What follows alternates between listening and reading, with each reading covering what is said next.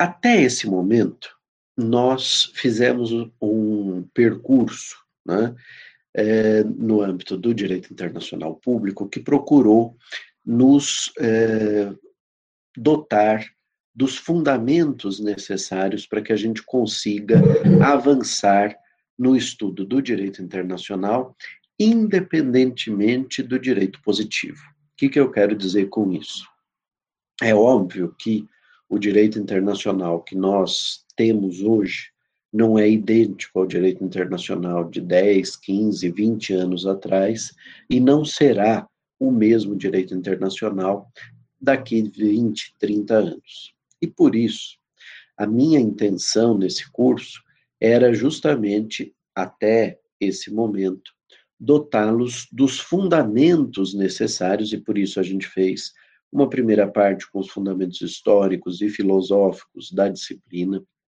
Depois, nós procuramos nos eh, esmerar no conhecimento dos sujeitos do direito internacional, saber quem são, eh, quais as características, quais as diferenças eventuais entre uns e outros, eh, daquilo que se relaciona com eh, as suas competências, os seus direitos, os direitos que eles conseguem exercer no plano internacional, e em seguida, depois que nós vimos todos os sujeitos e aqueles que, ainda não sendo considerados sujeitos, apresentam um papel nas relações internacionais e que amanhã ou depois podem vir a ter a sua condição de sujeitos reconhecida, seja pela doutrina, seja pela jurisprudência do direito internacional, mas sei quando isso acontecer, vocês vão ter condições de compreender as razões pelas quais o uh, uh, reconhecimento se deu. Em seguida, nós passamos a uma análise das fontes do direito internacional e é, nesse pedaço do nosso curso, a minha intenção foi a de demonstrar, de um lado, quais são e onde a gente localiza a existência dessas fontes, mas também, de um outro lado, nos preocuparmos em compreender o relacionamento que existe entre elas no âmbito internacional. Então, a ausência da hierarquia, por exemplo, é um aspecto relevante, e, de outro, como é que essas normas se relacionam com aquelas que vigoram no âmbito interno de cada um dos estados, e que, na medida em que o Estado incorpora ou transpõe para o seu ordenamento eh, essas normas forjadas lá no plano internacional, isso gera uma série de possibilidades de escalonamento hierárquico, porque normalmente os ordenamentos internos são hierarquizados, o ordenamento brasileiro o é, e por isso é importante encontrar a posição que essas normas ocuparão relativamente às normas eminentemente internas. Feito isso, nós conhecemos, vamos dizer assim, deixem-me fazer metáfora aqui, é, nós já conhecemos qual é o tabuleiro do jogo, né? quando estudamos a parte histórica, a parte filosófica, a gente foi apresentado ao jogo, ao tabuleiro que nos ocupará. Em seguida, nós fomos apresentados aos personagens desse jogo, saber quais as suas potencialidades, quais uh, uh, as vantagens de ser este personagem ou ser aquele, e em seguida fomos encontrando as regras, uh, não as regras do jogo, mas as regras que permitem o jogo acontecer. Se fosse um jogo de tabuleiro, é mais ou menos como se nós tivéssemos, sei lá, três ou quatro grupos de cartas, e dependendo da situação, nós precisamos ir no grupo 1, 2, 3 ou 4 para encontrar a regra que se nos aplica naquela situação específica. Então, a minha ideia foi justamente é, dotá-los dos fundamentos necessários para começarmos o jogo. E hoje nós vamos começar esse jogo, nós vamos é, analisar a circunstância de um Estado cometer um ato ilícito ou seja, dele se comportar contrariamente a uma regra do jogo, e esse comportamento é, ilícito gera consequências para um outro sujeito, para um outro personagem das relações internacionais, e é preciso compreender se esse personagem pode dar início à busca da, eh, eh, da efetivação do seu direito violado, se ele pode fazer isso por ato próprio, se ele depende de alguma coisa, né? E é isso que nós vamos ver hoje quando nós conversarmos sobre as relações eh, atinentes à responsabilidade internacional do Estado. Em seguida, eu vou falar um pouquinho sobre os papéis, as funções exercidas pelos representantes diplomáticos e pelos representantes consulares, seja no âmbito dessa responsabilidade internacional do Estado. Então, imaginem um sujeito que está num Estado estrangeiro e, não sendo nacional daquele Estado, sofre um dano, dano esse imputável a um Estado estrangeiro, àquele Estado no, em cujo território ele se encontra, e nós precisamos compreender qual é o papel que a diplomacia, que os agentes consulares podem exercer na defesa dos interesses desse indivíduo. E, justamente porque exercem esse tipo de atividades, esses agentes, os diplomáticos e os consulares, gozam de alguns privilégios, de alguns benefícios, as chamadas imunidades, e também é algo que nós vamos conversar hoje. Em seguida, nós vamos iniciar o estudo das formas, dos métodos, das possibilidades de solução de uma controvérsia internacional. Quando se instala uma situação eh, de responsabilização potencial de um Estado, há uma infinidade de mecanismos que os Estados envolvidos ou as organizações internacionais envolvidas podem se valer para preencher essa necessidade de uma resolução para aquele litígio. O litígio se estabeleceu, o litígio precisa de uma solução, sob pena de as relações entre aqueles estados ficarem tóxicas, vamos dizer assim, né? ficarem muito complicadas, e há uma infinidade de potencialidades para a solução dessas controvérsias.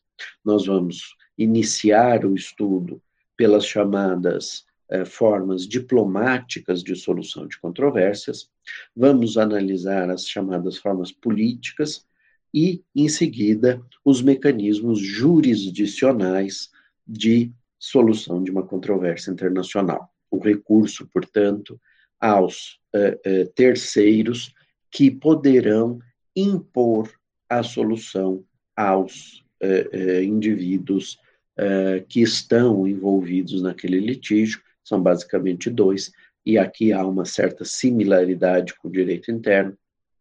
Há a possibilidade de recorrerem as partes a uma arbitragem, como também há a possibilidade de se socorrerem dos tribunais internacionais existentes e que terão, e que terão eventualmente competências diferenciadas para a solução dessas controvérsias.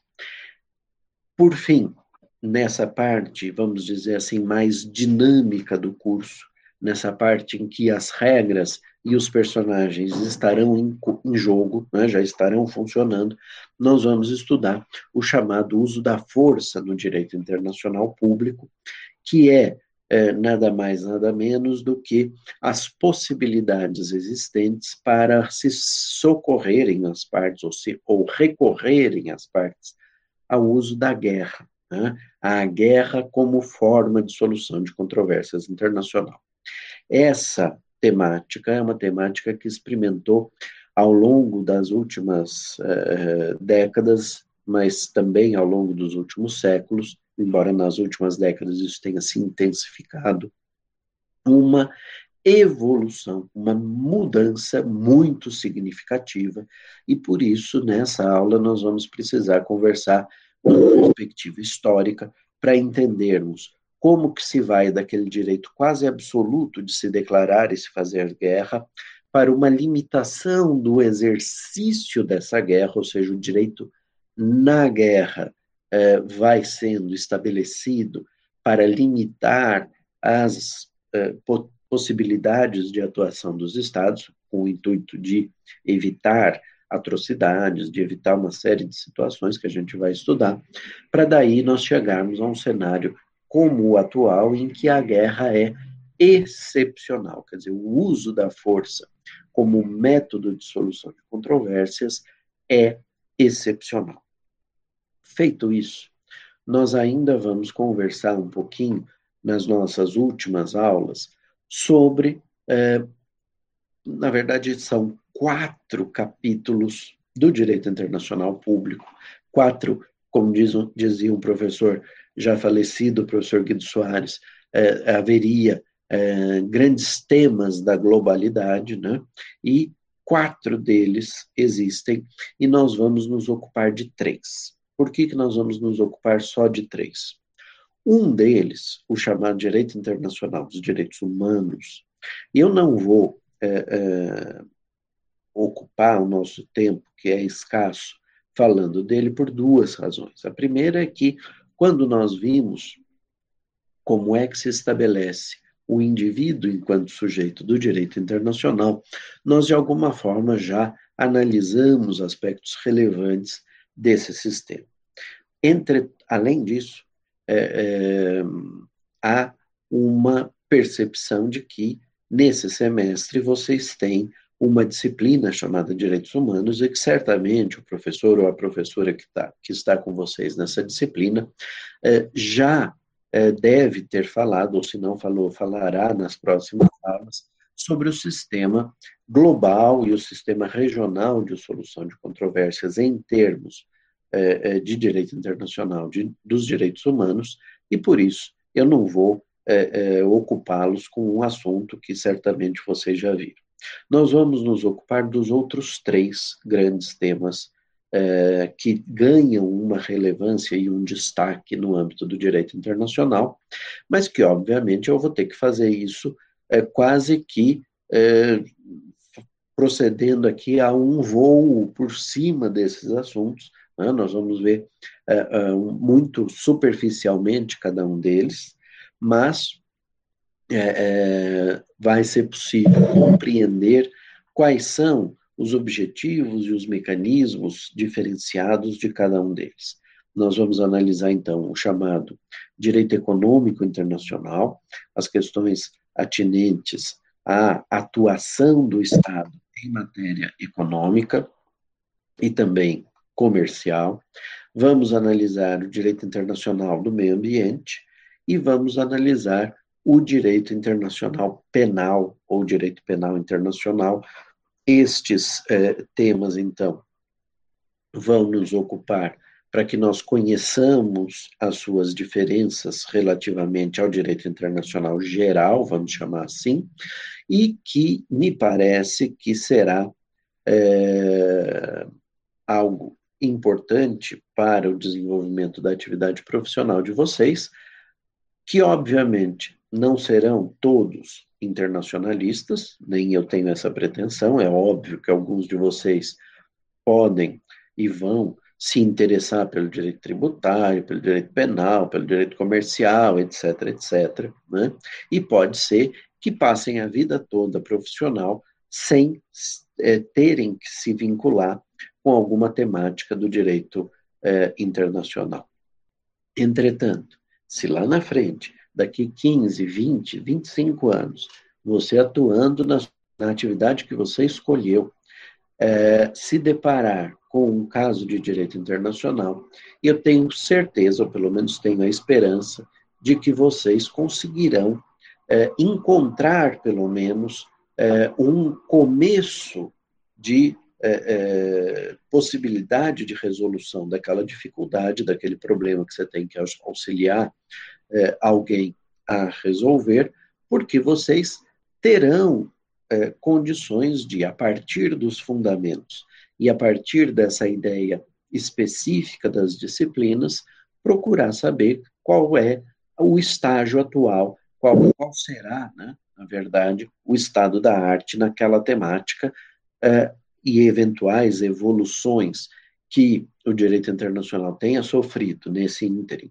e relativamente a uma evolução que pode ter ido para este ou para aquele caminho, mas vocês serão capazes de eh, buscar essas informações e atuar profissionalmente de forma esporádica, se esse for o seu desejo, não é?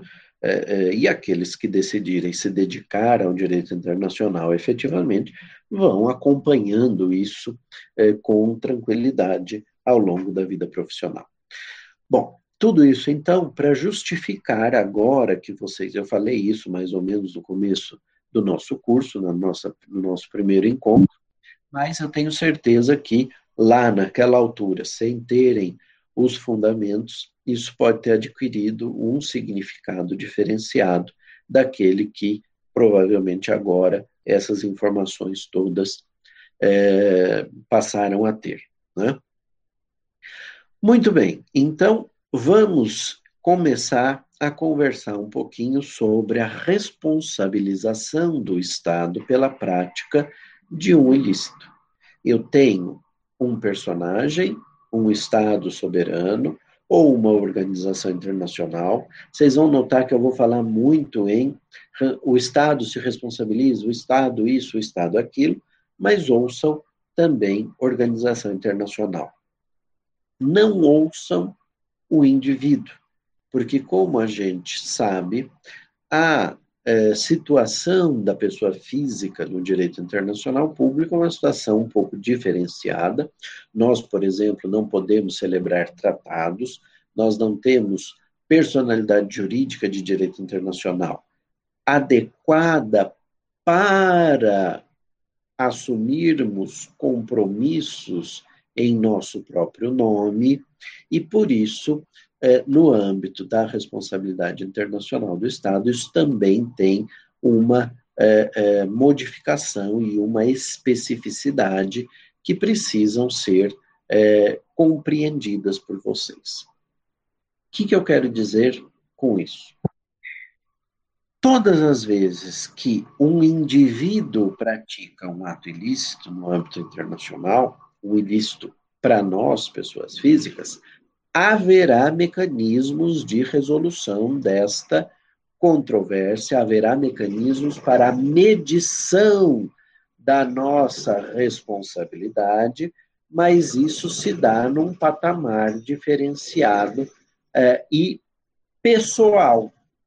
Se eu praticar um crime de guerra, se eu praticar um crime de genocídio, se eu praticar um crime contra a humanidade, por exemplo, eu pessoa física, responderei com a minha liberdade por conta desse ato que eu pratiquei. No âmbito da responsabilidade internacional que nos ocupará hoje, quem vai se responsabilizar pela prática de atos ilícitos serão ou o Estado ou a organização internacional. Estado e organização internacional, estes que se comportam por intermédio de pessoas físicas. Não há, ninguém vai imaginar um Estado saindo por aí cometendo atos ilícitos. Ele comete ato ilícito por iniciativa de uma pessoa física, que pode ser o seu chefe de Estado, pode ser o chefe de governo, num Estado onde haja cisão desses é, papéis, pode ser um ato ilícito praticado pelo legislativo desse Estado, pode ser um ato ilícito praticado pelo judiciário desse Estado, que é uma coisa um tanto quanto é, é, estranha, mas que pode acontecer, como pode ser um ato ilícito praticado por qualquer agente que tenha a função de representar o Estado ou de representar a organização internacional nas relações internacionais. Esse agente, esse indivíduo que age por conta e em nome do Estado ou da organização internacional, assume, para que a responsabilidade internacional se caracterize, ele assume uma conduta que pode ser uma conduta comissiva, como também pode ser uma conduta omissiva, quer dizer, ele pode agir como ele pode se omitir, e conduta essa que se caracteriza como uma violação de uma norma jurídica pré-existente. Norma jurídica essa que impõe a esse Estado ou a essa organização internacional, diante dessa hipótese A, um comportamento B.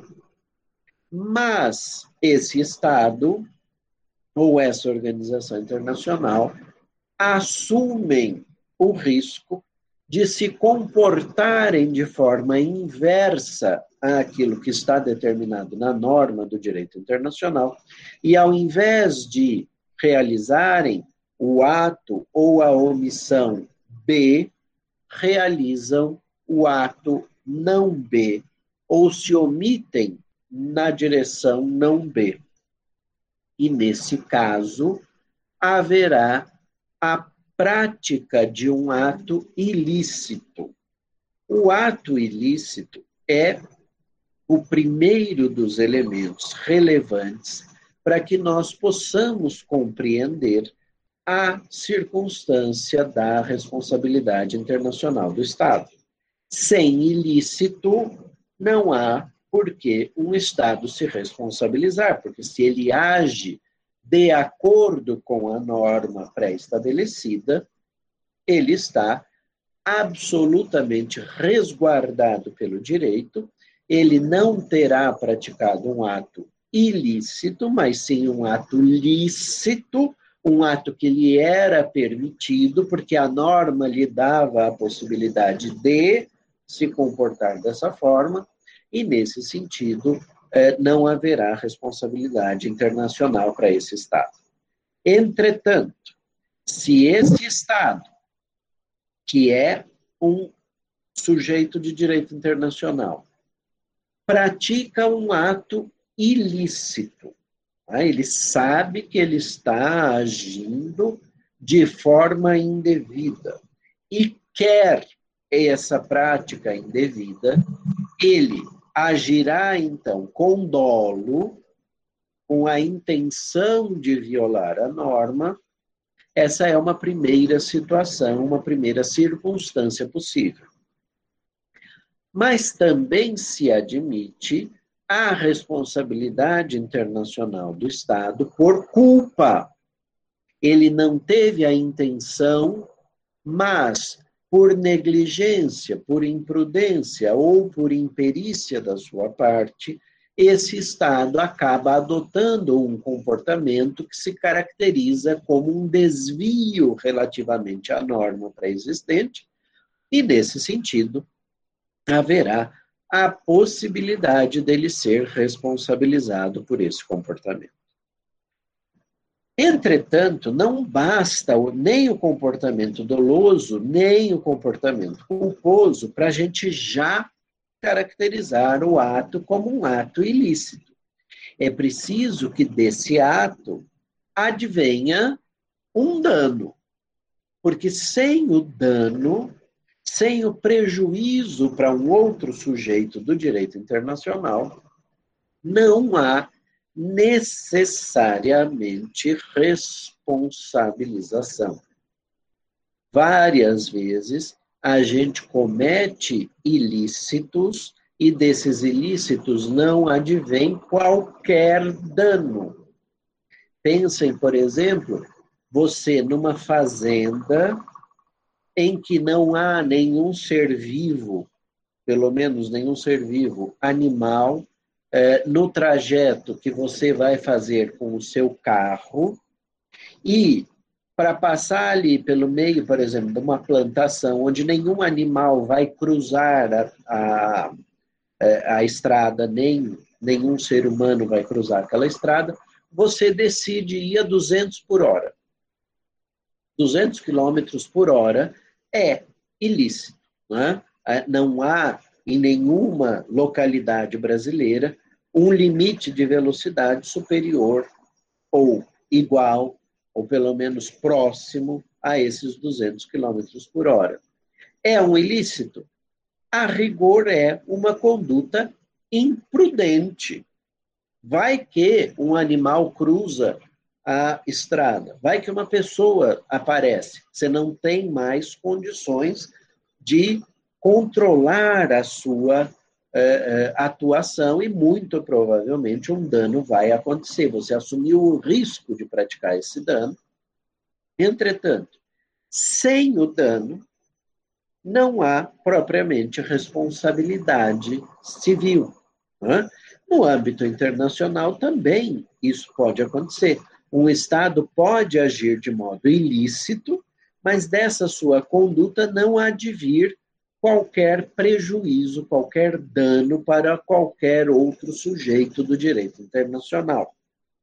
Nesse caso, há um ilícito, ninguém vai retirar a ilicitude da conduta, mas não há propriamente razão para a responsabilização desse Estado, porque não houve é, dano. Então, a responsabilidade internacional do Estado é bastante, bastante, quase que integralmente assemelhada à responsabilidade civil do direito interno. Só que a diferença é que na, no polo ativo, aquele que causa o dano, aquele que comete o ilícito, nós teremos ou um Estado ou uma organização internacional. Aí a pessoa física. A pessoa física que praticará o dano, pelo menos para essa parcela, volto a dizer, no que diz respeito à prática de crimes internacionais, um crime contra a humanidade, a responsabilidade é pessoal, nós vamos ver isso lá quando a gente for estudar direito penal internacional. Mas a prática do ato ilícito que interessa para a responsabilidade internacional clássica do Estado e da organização internacional pode ter como agentes alguém em nome do Estado ou alguém em nome da organização internacional. Estes são, portanto, os sujeitos ativos da prática do ilícito. E o dano, por sua vez, pode ser suportado e fazer entrar aqui no polo passivo da relação jurídico-obrigacional, típica da responsabilidade internacional do Estado, como da responsabilidade civil eh, no âmbito do direito interno, nós poderemos ter um outro Estado, uma outra organização internacional ou um indivíduo, uma pessoa física ou uma pessoa jurídica. Ah, a pessoa jurídica pode ser vítima da responsabilidade internacional do Estado, ela pode suportar o dano? Pode. Ah, então ela é sujeito? Não. Ela é alguém que pode sofrer esse, esse dano, pode sofrer as consequências do ilícito praticado pelo Estado ou pela organização internacional, mas nós vamos ver que ela não agirá por si. Da mesma forma que nós, pessoas físicas, não conseguimos defender os nossos direitos por nós mesmos, apesar de sermos sujeitos. Então, não é o fato de poder ser vítima que transforma em sujeito, porque nós que somos sujeitos não conseguimos, do mesmo modo que as pessoas jurídicas, defender os nossos interesses. Por fim, é óbvio que entre este ato ilícito e este dano suportado nesse lado da relação, é preciso que haja o nexo de causalidade. Não é porque eu suportei um dano e porque o Estado estrangeiro cometeu um ato ilícito que necessariamente o meu dano adveio do comportamento indevido daquele Estado. Pode ter outra causa, como pode haver uma causa é, concorrente como pode haver uma culpa exclusiva da vítima. Enfim, há uma série de circunstâncias que podem não levar à responsabilização. Mas a principal delas, essa, e lhe dirá a responsabilidade claramente, é justamente a falta, a ausência desse nexo de causalidade. Se não há liame entre a conduta ilícita e o dano suportado, não se vai falar em responsabilidade. Tá bom? Essa responsabilidade, lá muito atrás, nos primórdios do direito internacional público, não existia. Não existia por quê? Porque o Estado era entendido, era visto como um ente soberano. E mais do que um ente soberano, o Estado era um ente soberano e absoluto. Se ele não assumia responsabilidade nem no plano interno, se você não tinha controle da atividade do Estado, que era identificado com o monarca, com o soberano, né? E esse soberano, quando realizava um ilícito, era, na verdade, alguém que manifestava e é, exalava a própria vontade do Estado, porque havia uma confusão da pessoa do monarca com o próprio Estado, e você interpretava esse novo comportamento como sendo a nova vontade do Estado, imagine então no plano internacional em que os egos e as vontades desses soberanos se contrapunham a todo tempo. Pensar numa responsabilização era algo absurdo e isso gerava uma circunstância em que cada um dos estados reconhecia de forma absoluta a imunidade dos demais e não provocavam uns aos outros a tomada de eh, eh, providências para reparar o dano sofrido. É verdade, entretanto, que isso não ficava barato. Né? Os estados muitas vezes se socorriam da guerra para reagir, né? reagir, agir de novo, né? agir em é, consequência de, como consequência de, reagiam e reagiam por intermédio da declaração de guerra. E aí eles resolviam os seus problemas, as suas rusgas, os seus, é, é, os seus, é, as suas pendências no campo de batalha. Entretanto, a história avançou, os estados foram sofrendo modificações no âmbito interno, você estabelece um mecanismo de separação entre os poderes, como uma forma de enfrentar o absolutismo do Estado, esse Estado que era absoluto no âmbito interno, deixa de o ser, passa a haver uma especialização funcional entre executivo, legislativo e judiciário, há um controle recíproco entre eles, um sistema de freios e contrapesos, e isso no âmbito interno, faz com que o Estado passe a se responsabilizar pelos seus atos.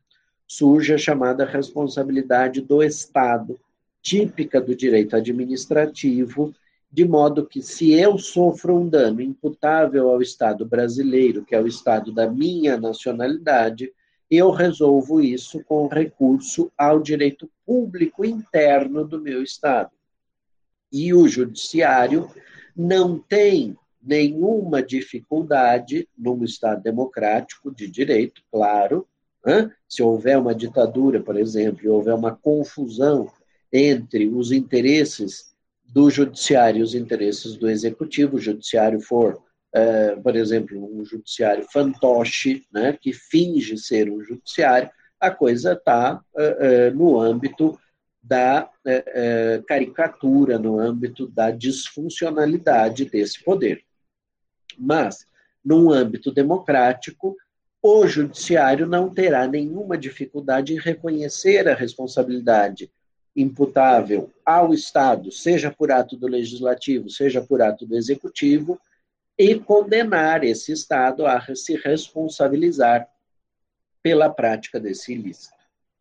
Essa mudança no âmbito interno tem reflexos no âmbito internacional, porque se passa a se reconhecer que, ok, os estados podem não ter responsabilidade é, é, é, como diante do judiciário de um outro estado, por conta da imunidade que esse segundo Estado reconhece ao primeiro, diz: não, você é você, eu sou eu, todos somos soberanos e eu não vou te processar no meu judiciário.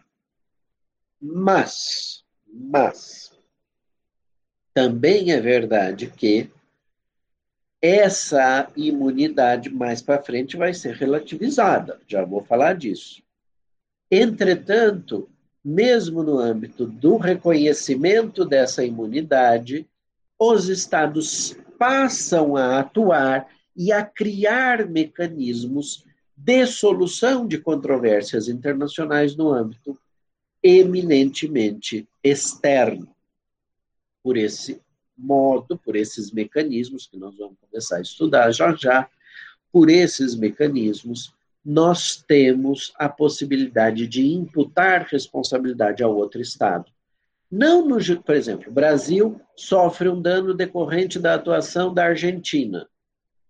Eu não vou processar o Estado argentino no meu judiciário se esse ato da Argentina, se esse ato do Estado argentino for um ato de império, um ato típico do Estado. Porque, como a gente já viu na nossa primeira aula, algumas atuações do Estado, algumas atividades que o Estado passa a assumir, não são típicas dessa entidade soberana.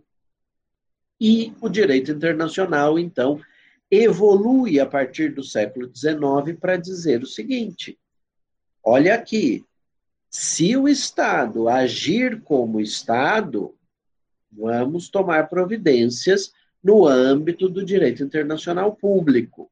Mas se ele agir como particular, se o ato ilícito do Estado não for um ato típico do direito internacional, um ato típico do Estado, mas for um ato que poderia ser praticado por qualquer particular, por qualquer pessoa física ou jurídica, aí eu preciso reconhecer na atuação do Estado uma circunstância de particular que está gerindo os seus interesses e, portanto, eu qualifico esse ato como um ato de gestão e para ele eu não outorgo imunidade. Agora presta atenção numa coisa.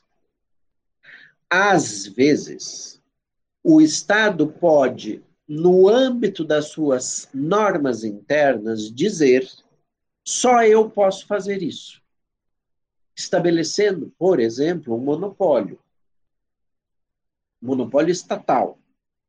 Esse monopólio estatal vale da fronteira para dentro, mas essa atividade o direito internacional não reconhece como sendo uma atividade própria de um Estado. O Estado pode decidir fazer sozinho, mas no âmbito interno dele. O que não pode é querer transportar algo que para ele é eminentemente interno para o âmbito internacional e dizer: olha aqui, por favor, reconheçam a minha imunidade. Porque essa imunidade, nesses termos, cheira a uma irresponsabilização desse Estado. E há necessidade de se dividir, portanto, a atuação do Estado entre ato de império e ato de gestão. Aos atos de império, reconheceremos a imunidade e submeteremos a circunstância ao direito internacional público. E é sobre essa responsabilidade, e só essa que eu vou falar hoje. Se, entretanto, o Estado age como um particular, pratica um ato de gestão e não se deve reconhecer a imunidade do Estado, porque ela é relativa aos atos de império e não aos atos de gestão, nós incidiremos sobre essas circunstâncias o chamado direito internacional privado, que vocês vão estudar no semestre que vem. Então, eu não vou falar sobre essa responsabilidade. Eu vou me centrar nos atos de império, nos atos iuri imperi, tá? decorrentes da atividade típica do Estado, reconhecida essa tipicidade pelo próprio direito internacional público, pouco importando o que o direito interno desse Estado diga a respeito. Porque senão, gente, se a gente agir de acordo com aquilo que cada Estado quer, basta o Estado assumir como todas as atividades potencialmente por ele praticadas sendo ato de império, para ele estar imune absolutamente à jurisdição de outros estados, a um processo que eu pudesse mover no judiciário interno do meu país, e isso cria uma impunidade que não é razoável. Uma impunidade que dificulta, como a gente vai entender hoje, a vida do particular, porque normalmente, na prática de atos de gestão, o Estado está num polo, mas no outro polo eu tenho um particular. E esse particular, se ele não puder se igualar ao Estado, isso, vamos imaginar que esse Estado aqui diga: não, eu sou imune a tudo, absolutamente tudo, minha imunidade é absoluta e eu quero ter isso reconhecido. Esse particular perde o interesse de negociar com esse Estado. Porque vamos e venhamos. Ele vai ter muitas dificuldades, porque como a gente vai ver, e eu já adiantei, nós e as pessoas jurídicas de direito privado não conseguimos manejar os mecanismos típicos do direito internacional público para ressarcimento dos nossos prejuízos, dos danos que nós suportamos. E é preciso recorrer ao Estado ao qual nós somos vinculados para que isso possa acontecer. Só que o Estado não é obrigado a nos auxiliar. Ele fará um juízo de conveniência e oportunidade, ele decidirá se vale ou não vale a pena,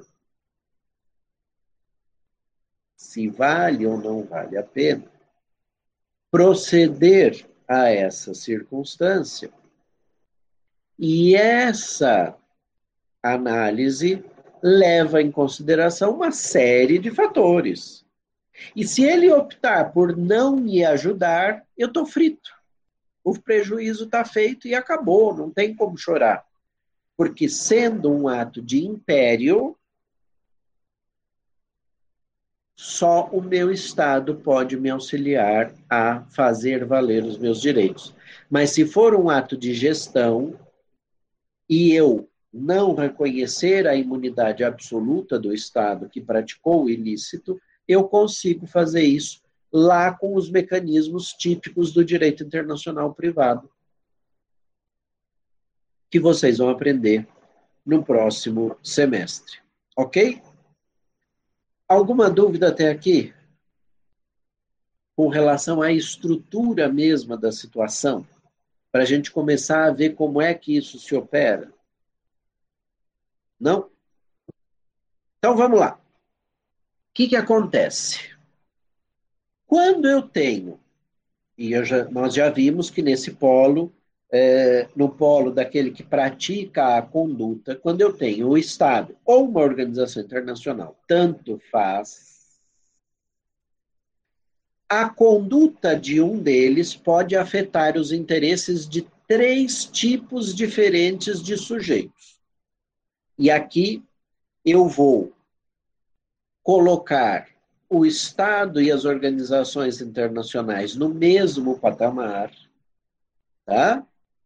E haverá uma relação de equilíbrio, de igualdade, de coordenação entre o Estado estrangeiro que praticou o ilícito, o Estado estrangeiro que sofreu o dano, e eles vão poder resolver os seus litígios, as suas dificuldades, e o mesmo vale para as organizações internacionais, no âmbito do direito internacional público, usando de um dos mecanismos de solução de controvérsias que a gente ainda vai estudar.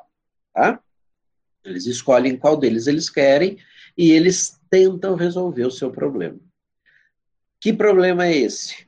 O problema desse Estado ou dessa organização internacional ter sofrido um dano, um prejuízo, imputável à conduta ilícita desse outro Estado uma responsabilidade, portanto, que é, na maioria das vezes, na maioria das vezes, subjetiva, com a necessidade de eu comprovar a culpa, pelo menos, do Estado ou da organização internacional que agiu de forma ilícita.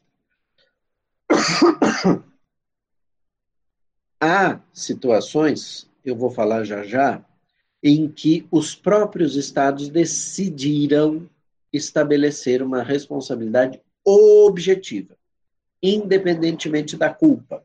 É preciso que haja conduta, é preciso que haja o dano, e é preciso que haja o nexo de causalidade. Mas não se exige que essa conduta aqui tenha sido uma conduta ilícita e decorrente do dolo ou da culpa. Não precisa ter havido nem negligência, nem imprudência, nem imperícia do Estado, menos ainda precisa haver a intencionalidade.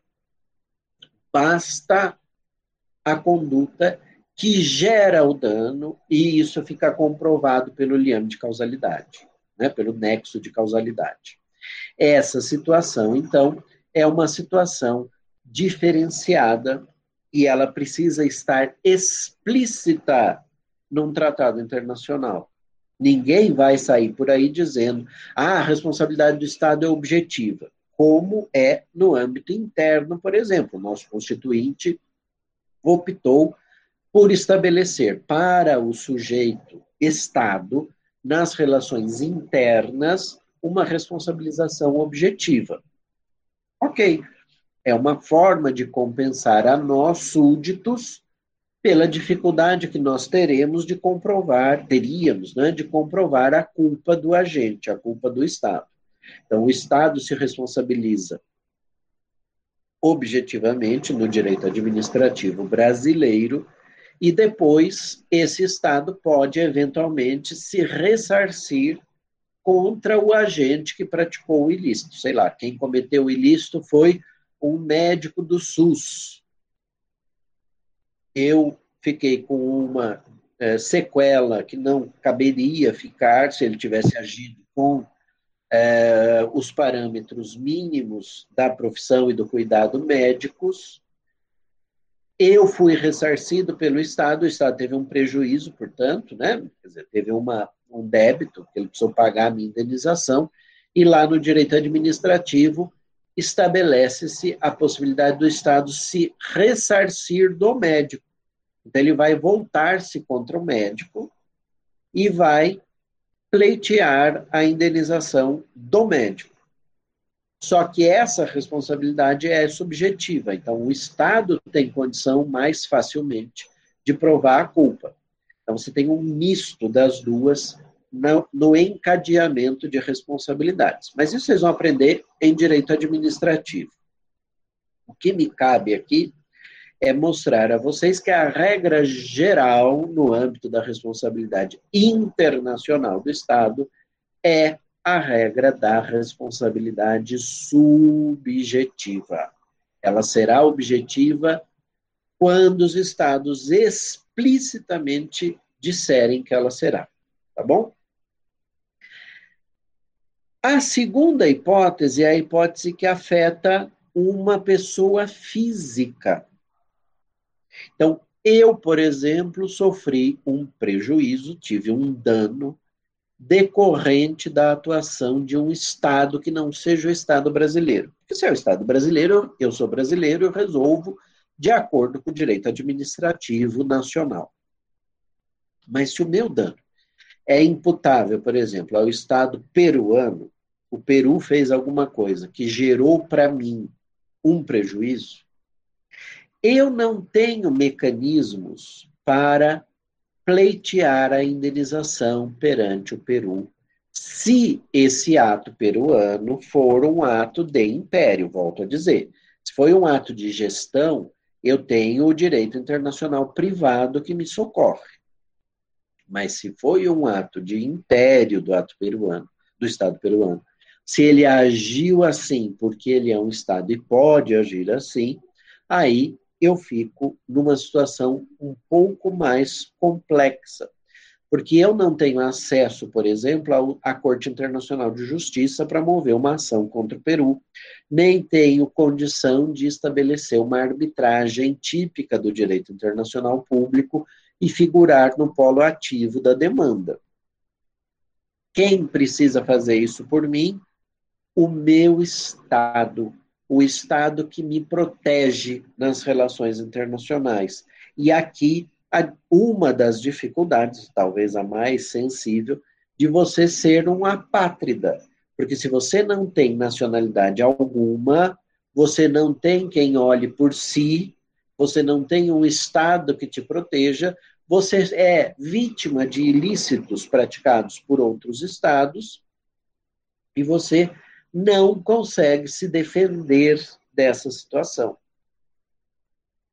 Por isso que os estados assumiram ao longo do tempo uma série de mecanismos para tentar evitar a apatridia. A gente já falou disso quando vimos, é, por exemplo, a questão da nacionalidade e quando vimos a, a nacionalidade como algo importante para definir quem seja o povo daquele Estado, e também falamos disso quando falamos sobre a nossa assunção, a nossa ascensão, na verdade, como sujeitos do direito internacional público. Né? Se, por outro lado, esse indivíduo é um indivíduo polipátrida, imaginem que eu seja brasileiro e italiano, eu posso ser protegido contra o ato peruano, tanto pelo Brasil quanto pela Itália. Um deles pode aceitar me proteger e o outro se negar, não tem problema. Esse vai entrar com a ação, vai, vai tomar as medidas típicas de solução de controvérsias contra o Estado peruano. Se os dois aceitarem, eles podem ser litisconsortes, por exemplo, numa ação que eles movam ou numa arbitragem que eles promovam contra o Estado peruano, que praticou o ato ilícito, no meu exemplo. Agora, o que jamais vai poder acontecer é, se eu for ítalo-brasileiro, como sou no meu exemplo, e o meu ato aliás, o meu dano decorre de um ato ilícito praticado pelo Brasil, a Itália não pode me defender no plano internacional. Por quê? Porque, sendo eu um nacional desse Estado, também, as questões são consideradas como questões internas e não pode um outro Estado soberano, ainda que seja o Estado da minha nacionalidade, se intrometer um outro Estado, do qual eu também sou nacional, contra um Estado que também me dá a nacionalidade. Então, isso é um, é um aspecto importante para a gente entender. Se o José sofre um dano imputável a um dos estados dos quais ele é nacional, ele que resolva isso contra o seu estado no âmbito do direito administrativo interno. Agora, se o Estado que pratica o ato não é o Estado da nacionalidade, nenhum dos estados de nacionalidade do indivíduo, qualquer um deles pode endossar a pretensão desse particular. Endosso é, portanto, o ato por meio do qual o Estado assume os interesses do particular, do seu nacional, e transpõe a questão para o direito internacional público, porque é um ato de império, e leva a questão a uma das formas de solução de controvérsias entre sujeitos de direito internacional com legitimidade para figurarem no polo ativo ou passivo das circunstâncias. Ou seja, se o meu ato ilícito foi praticado por um Estado contra, por exemplo, um agente de uma organização internacional, um funcionário da ONU, por exemplo, o Conde Bernadotte, que a gente falou semana passada, né? O caso das reparações, ou o caso do Conde Bernadotte, em que a Corte Internacional de Justiça, num parecer consultivo, reconheceu a legitimidade da Organização das Nações Unidas e, portanto, de todas as organizações internacionais, por consequência, por similaridade, para defenderem os interesses dos seus é, particulares, dos seus é, sujeitos, dos seus funcionários, né? nós podemos ter, então, essa assunção por um Estado quando, quando a pessoa física for seu nacional. Por uma organização internacional quando, quando a pessoa física for funcionário dessa organização internacional. Então, a pessoa física que tem a condição de funcionário de OI, ele, além do Estado da nacionalidade, pode ser defendido pelo, é, pela organização internacional. Mais uma coisa, essa nacionalidade que justifica a assunção dos interesses do particular como se fossem do Estado, que justificam o endosso da pretensão do indivíduo. Então, eu digo: o Brasil endossou a minha pretensão, significa que o Brasil assumiu como dele a minha ideia, a minha pretensão, os meus direitos, ele se subroga na minha posição, ele passa a atuar em nome próprio na defesa dos interesses que é do Brasil agora, não é mais meu. Os interesses não são mais meus. São do Estado brasileiro. E o Estado brasileiro vai defendê-los no plano internacional. Imaginem que lá na frente é é, ressarcido o dano, o Estado estrangeiro paga para o Brasil uma indenização, essa indenização, de alguma forma, precisa reverter para a vítima. Mas isso é regido pelo direito interno do Estado. Como é que isso vai ser feito? Se o Estado brasileiro vai antecipar os valores para mim, se ele vai esperar o resultado e depois vai transformar isso num precatório para ser pago no momento oportuno. Isso é regra de direito interno, ninguém tem nada com isso. Isso é a minha relação com o meu Estado, é a minha relação de súdito do meu Estado e eu me submeto à vontade dele. Esse aspecto é, é regido pelo direito interno, tá?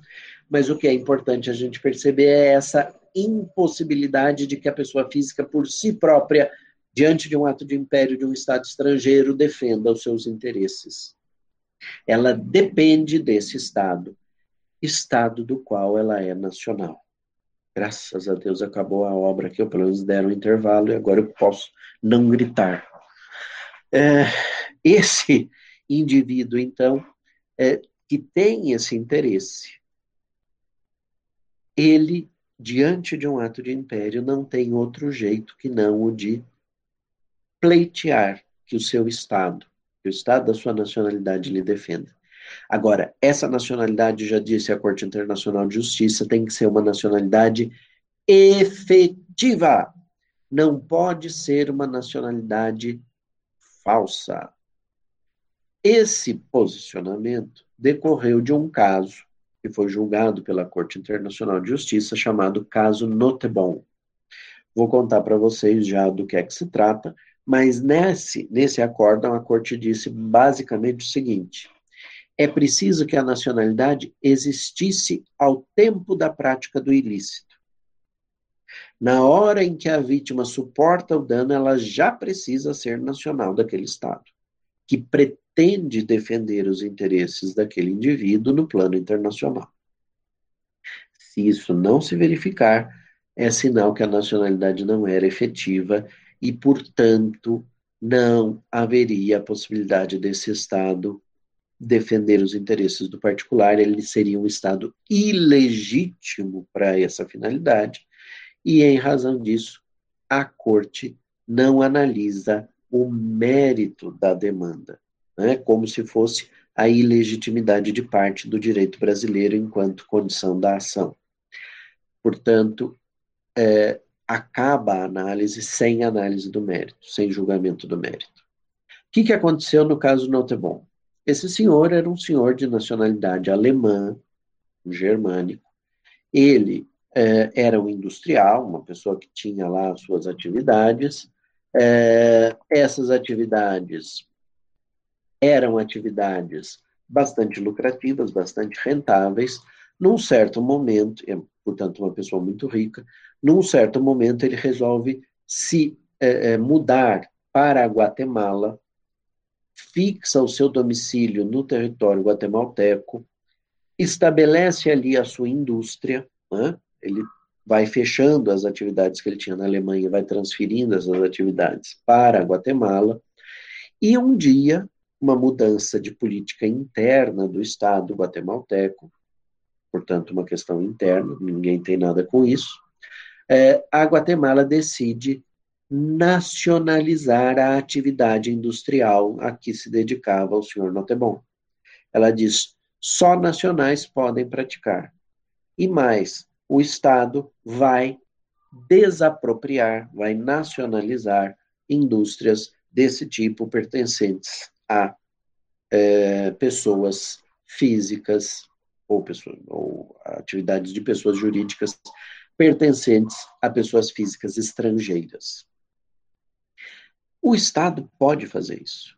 E o próprio direito internacional não se opõe que isso aconteça, desde que haja o pagamento de uma justa indenização. É preciso é, é, indenizar aquele que sofre o prejuízo. Que ele não possa mais explorar aquela área econômica, aquela atividade econômica naquela nação, é um problema de política interna do Estado. Mas o que não pode acontecer é que aquele estrangeiro que explorava aquela atividade naquela nação seja prejudicado. E o prejuízo haverá, será caracterizado, o dano, portanto, caracterizado sempre que a indenização não seja uma indenização efetiva. A Guatemala, ciente dessa jurisprudência da Corte Internacional de Justiça, que, por exemplo, é, teve é, incidência é, é, a temática, por exemplo, das é, desapropriações de in, é, como é que chama aquilo? Poços de perfuração e refino, exploração e refino de petróleo no Oriente Médio, em que empresas francesas, inglesas, americanas foram expulsas das, da região pelas nações que estavam ali se formando, eh, a corte entendeu eh, a importância da indenização de uma indenização efetiva. Portanto, não há um ilícito propriamente na desapropriação. Onde é que o ilícito ocorreu? Quando o Estado guatemalteco pagou uma indenização pífia, uma indenização não adequada. Nesse momento, então, o senhor Notebon vai ao Estado alemão e pleiteia, perdão, e pleiteia a indenização. Aliás, pleiteia o endosso para que o Estado alemão peça uma indenização pelos prejuízos que ele sofreu na Guatemala. A Alemanha analisa o caso e acha que não há razão para endossar a pretensão dele. Seja porque não quer, pura e simplesmente, seja porque, analisando a situação, achou que a indenização era minimamente razoável e que ele estava reclamando mais porque estava reclamando, porque era direito dele reclamar, mas ela não precisava se envolver, quer porque colocou na balança relações que ela mantém, por exemplo, com a Guatemala, e disse: olha, não vale a pena a gente criar um atrito com o Estado guatemalteco e amanhã ou depois perdermos um mercado consumidor ou perdermos a possibilidade de comprar uh, uh, insumos que a gente precisa aqui para determinada indústria ou mesmo para alimentação do nosso país, etc, etc, etc. Circunstâncias que sejam. E, aliás, não precisa nem fundamentar. A Alemanha diz não, o senhor Notebon fica chateado, como vocês podem imaginar, e ele vai ao Liechtenstein. Lá no Liechtenstein, o irmão dele já morava lá, e ele então se naturaliza nacional do Liechtenstein, que tem um sistema de naturalização, pelo menos tinha, é, muito peculiar. Bastava você preencher uns, uns formulários e pagar umas certas taxas, e você adquiria a nacionalidade uh, do Liechtenstein.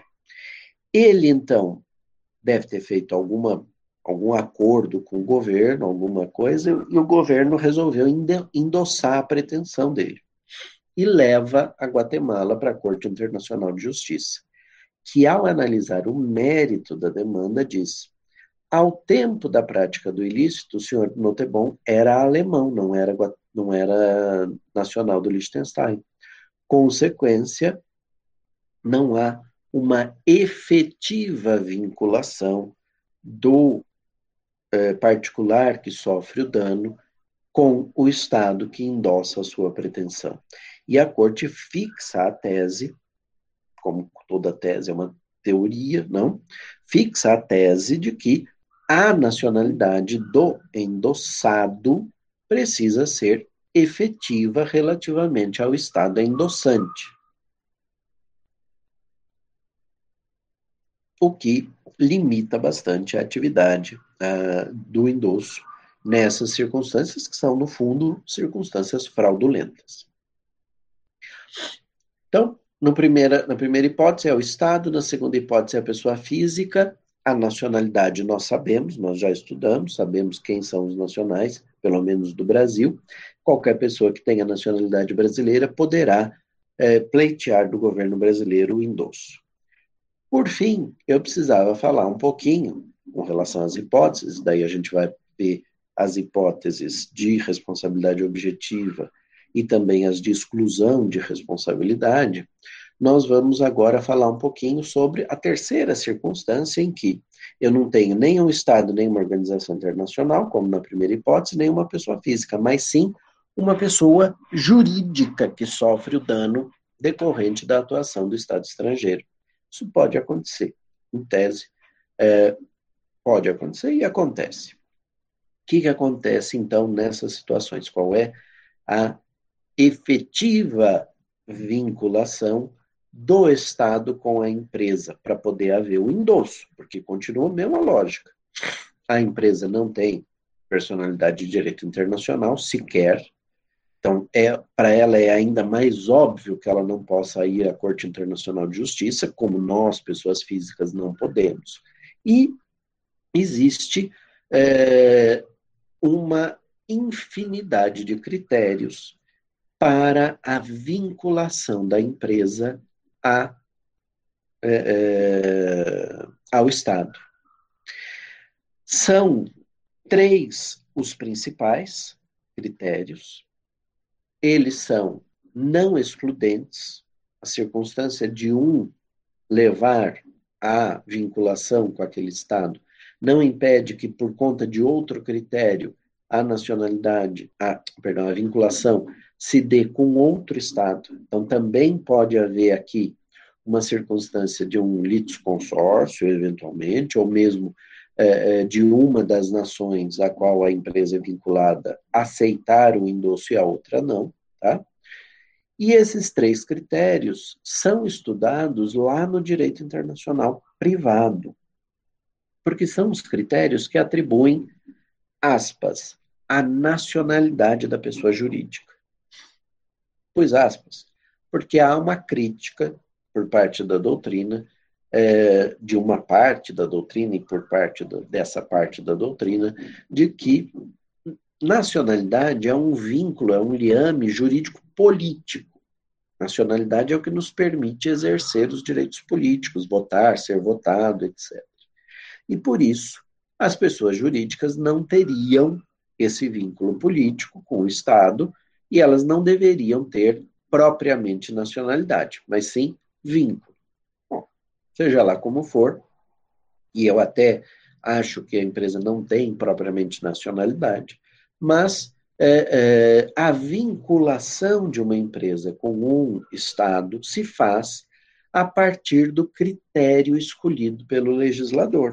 É o legislador de cada nação que vai dizer: eu vou considerar como empresas vinculadas ao Brasil, empresas brasileiras, as que atenderem a esse critério aqui.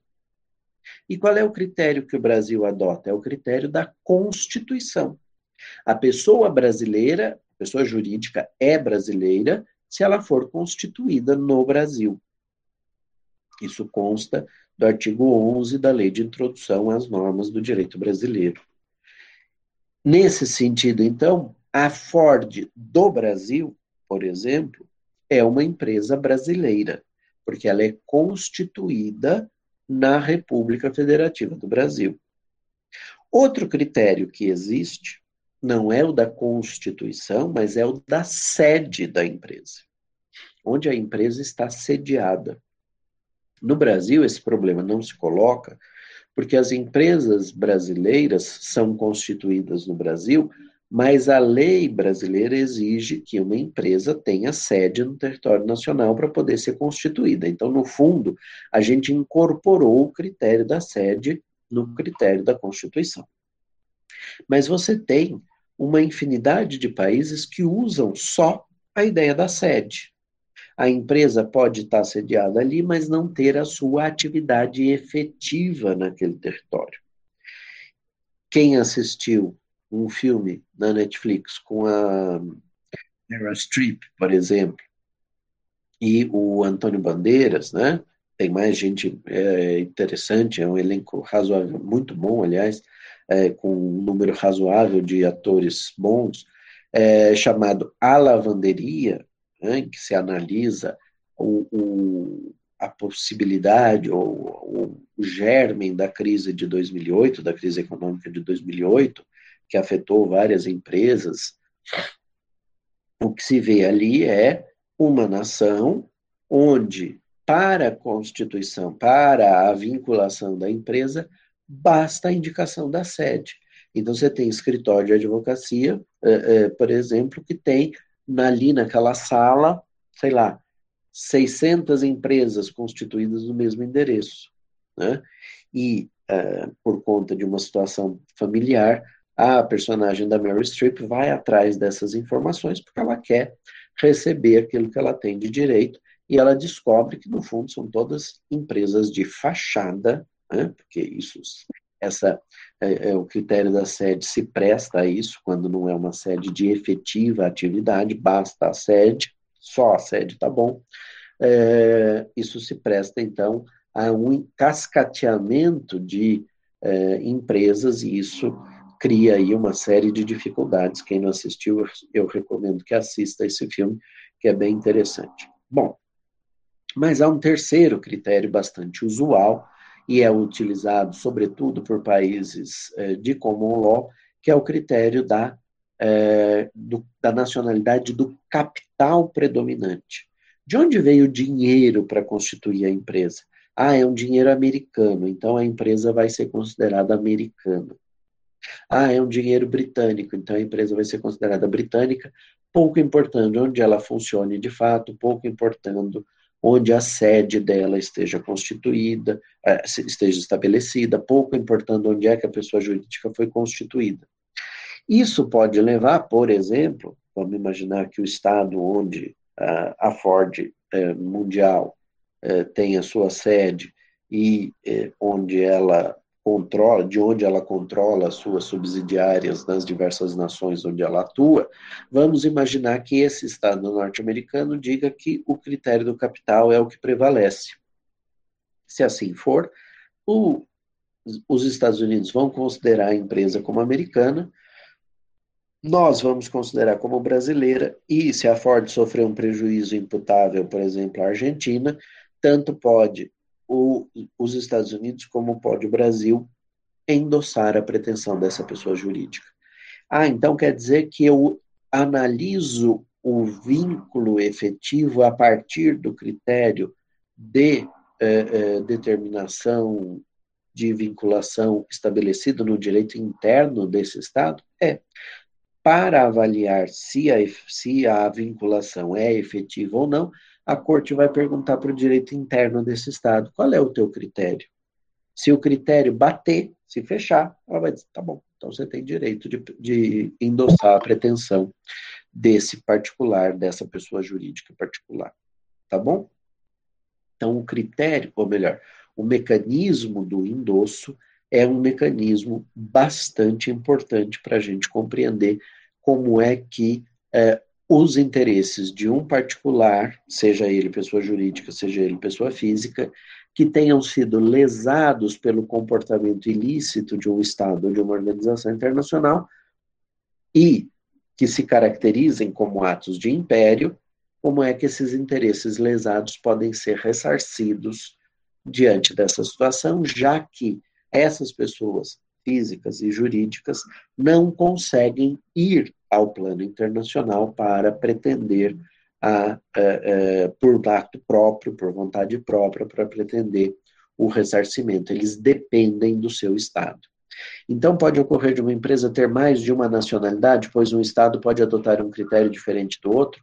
Pode acontecer, Isabela. Gera problemas, muitas vezes decorrentes de, responsa de, de obrigações impostas pelas legislações desses estados, mas isso é uma coisa típica lá do direito internacional privado, vocês vão aprender no semestre que vem. Agora, é a mesma situação de uma pessoa física que tem duas, três nacionalidades. Agora, quando o Brasil analisa, por exemplo, uma situação qualquer da Fiat do Brasil, ela considera a Fiat como brasileira, porque para nós o critério é a Constituição. E a Fiat do Brasil, apesar de ser uma empresa controlada por uma empresa italiana, né, que é a Fiat, eh, eh, que funciona lá em Torino, na Itália, ela é uma empresa brasileira porque constituída aqui. Se eventualmente um outro país aplicar um outro critério, pode dar problema. Mas isso também acontece no âmbito das pessoas físicas. Vou te dar um exemplo. Nós aqui no Brasil somos regidos pela lei do nosso domicílio. Então, a minha capacidade, a minha personalidade jurídica são determinadas pelo direito brasileiro, porque eu sou domiciliado aqui. Na Europa, se eu for reclamar um processo, um, entrar com um processo qualquer no judiciário europeu, eles vão analisar a minha capacidade, a minha personalidade, de acordo com a lei brasileira, mas não porque eu seja domiciliado no Brasil, mas porque eu sou brasileiro. Nesse caso, deu certo, porque os dois critérios levam à mesma lei. Mas e se fosse um português domiciliado no Brasil?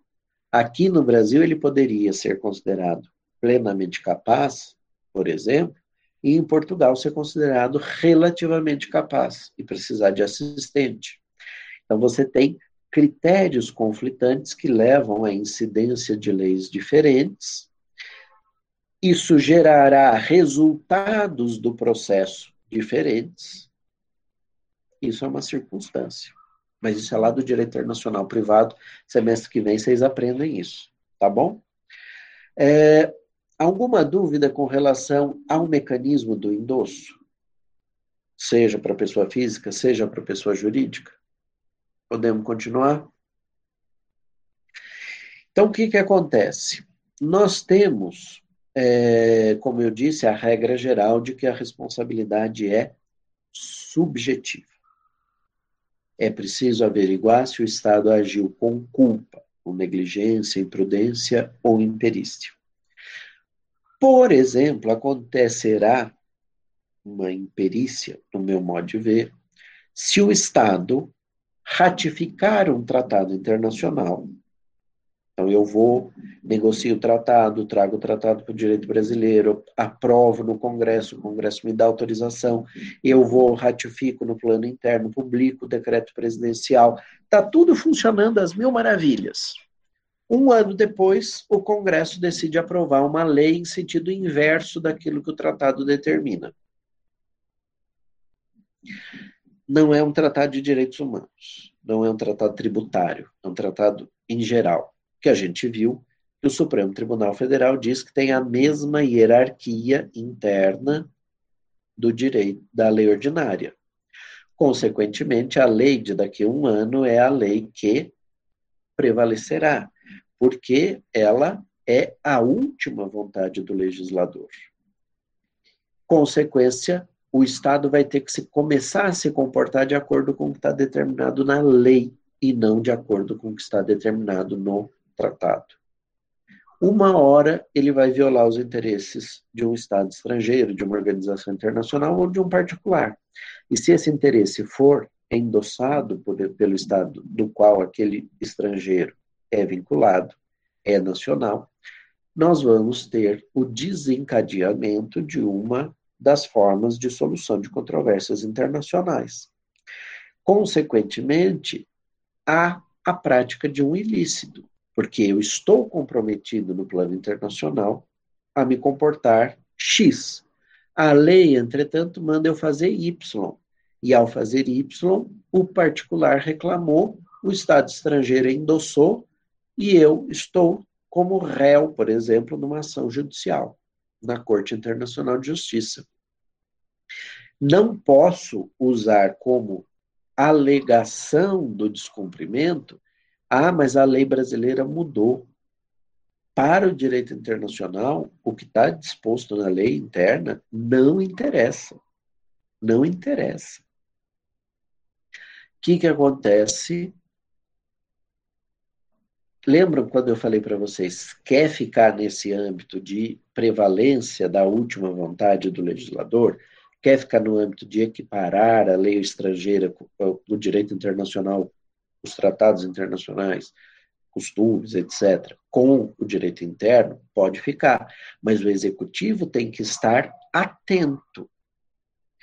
Imperitamente, nós mudamos a lei e o Estado ainda negligenciou um compromisso que ele deveria ter tido, uma obrigação que ele deveria ter executado, que era de se voltar lá para o plano internacional e dizer assim: olha, meus caros, eu assumi o compromisso de me comportar X, mas o meu legislador aprovou uma lei Y, no direito brasileiro eles têm o mesmo patamar, e eu preciso sair do tratado, eu estou denunciando o tratado.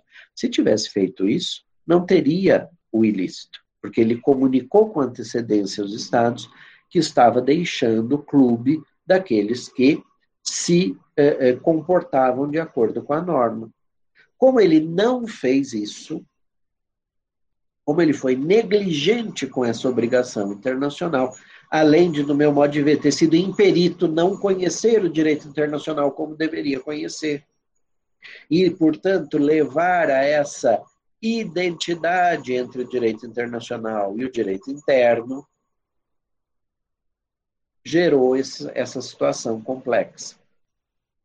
Se o nosso Estado assumisse que o direito internacional tem um patamar hierárquico superior ao da lei ordinária, o problema não se colocaria, porque a lei aprovada só teria aplicabilidade nas hipóteses em que eu estivesse diante de um Estado ou de um estrangeiro vinculado a um Estado que não fosse parte desse tratado. Lembra a ideia da máscara que eu coloco sobre o ordenamento?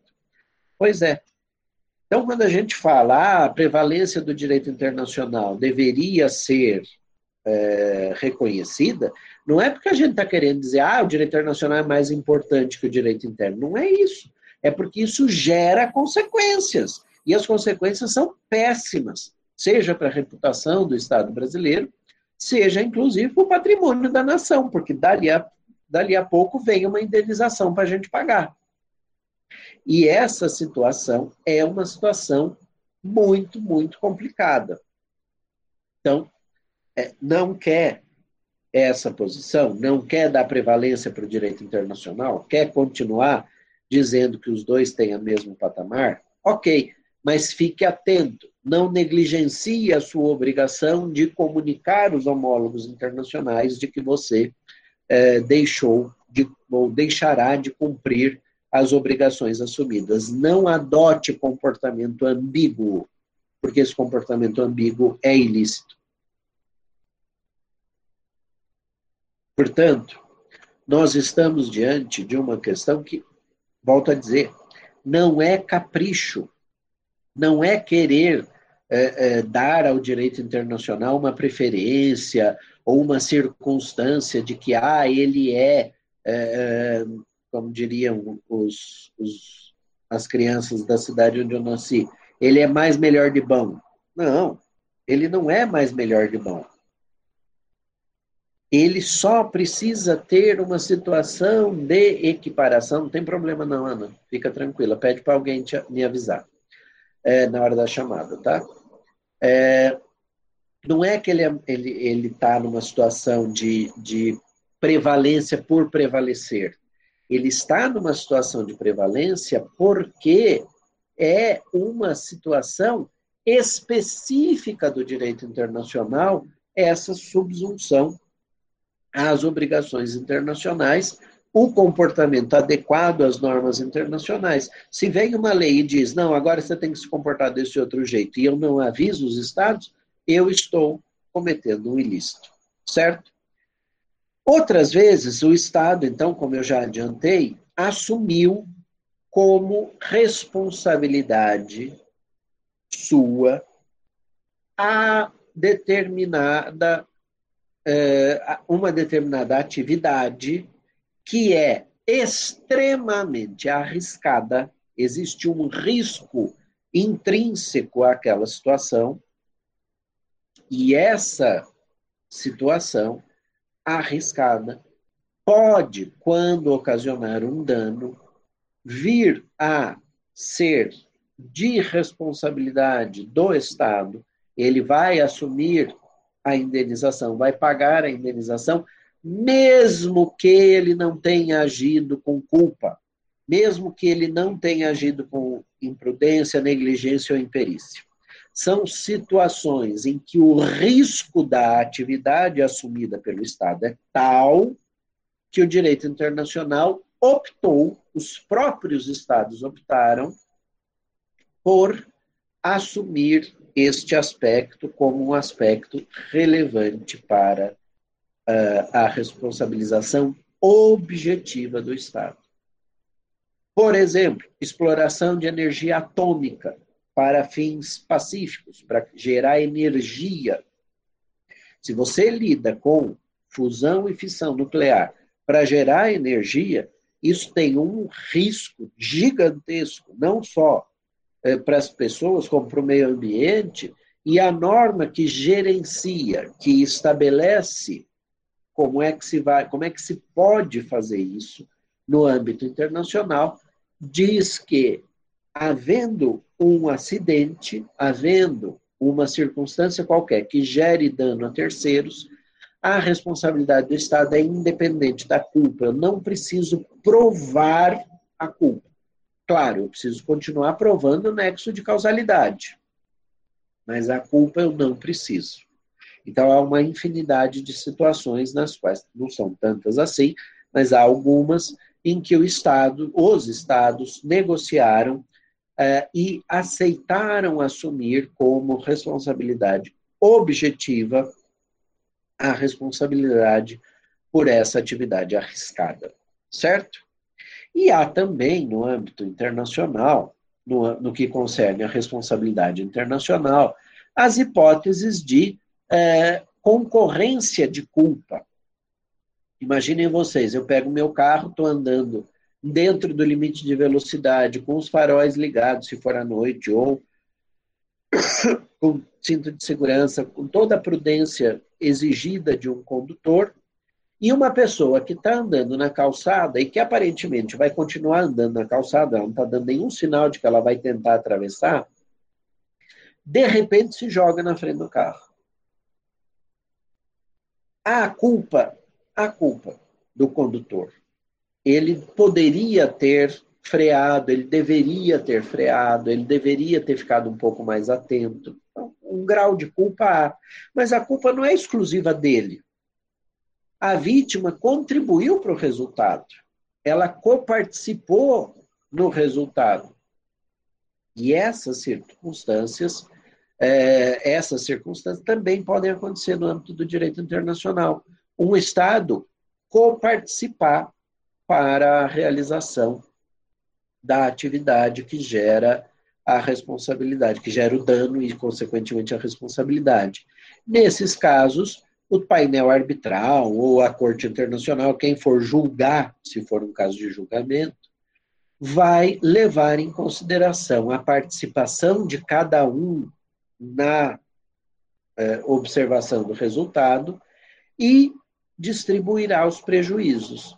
Ah, se você teve metade da culpa e seu prejuízo foi de um milhão, você vai receber 500 mil de indenização. Sinto muito, mas você contribuiu para o resultado. Se você teve 80% da culpa, você vai receber 200 mil. Não vai receber tudo o que você queria, porque você não agiu com. Uh, uh, você não agiu de forma adequada e você contribuiu para o resultado danoso. Tá?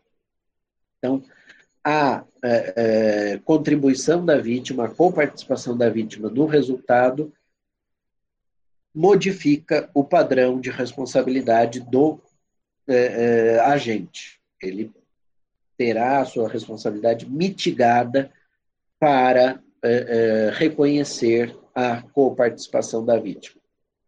Outras vezes, essa coparticipação pode, aliás, essa, essa circunstância pode extinguir a própria responsabilidade.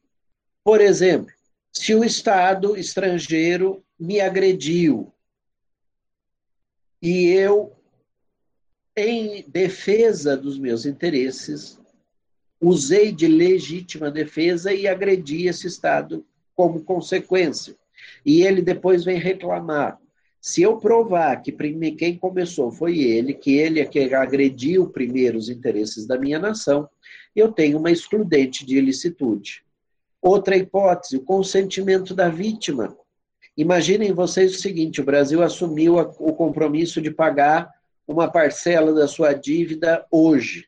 Não tem dinheiro por causa da pandemia, caiu a arrecadação, gastou com um monte de coisa. Ele vai para o FMI, por exemplo, que é o credor, e diz: FMI, esse ano eu não tenho condição de pagar o meu valor.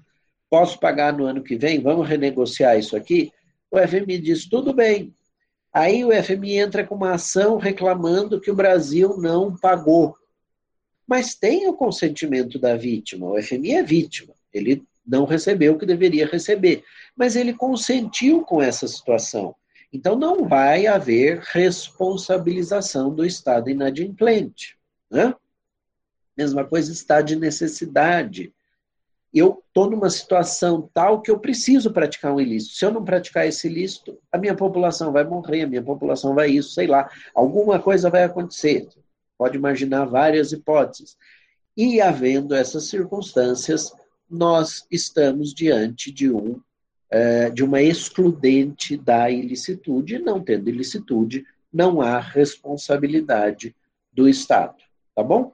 Essas hipóteses são, é, obviamente, muito difíceis de serem comprovadas, mas nada impede que na discussão, seja diplomática, seja jurisdicional, das circunstâncias, nós assistamos à é, exclusão eventual da responsabilidade do Estado por uma dessas hipóteses, ok?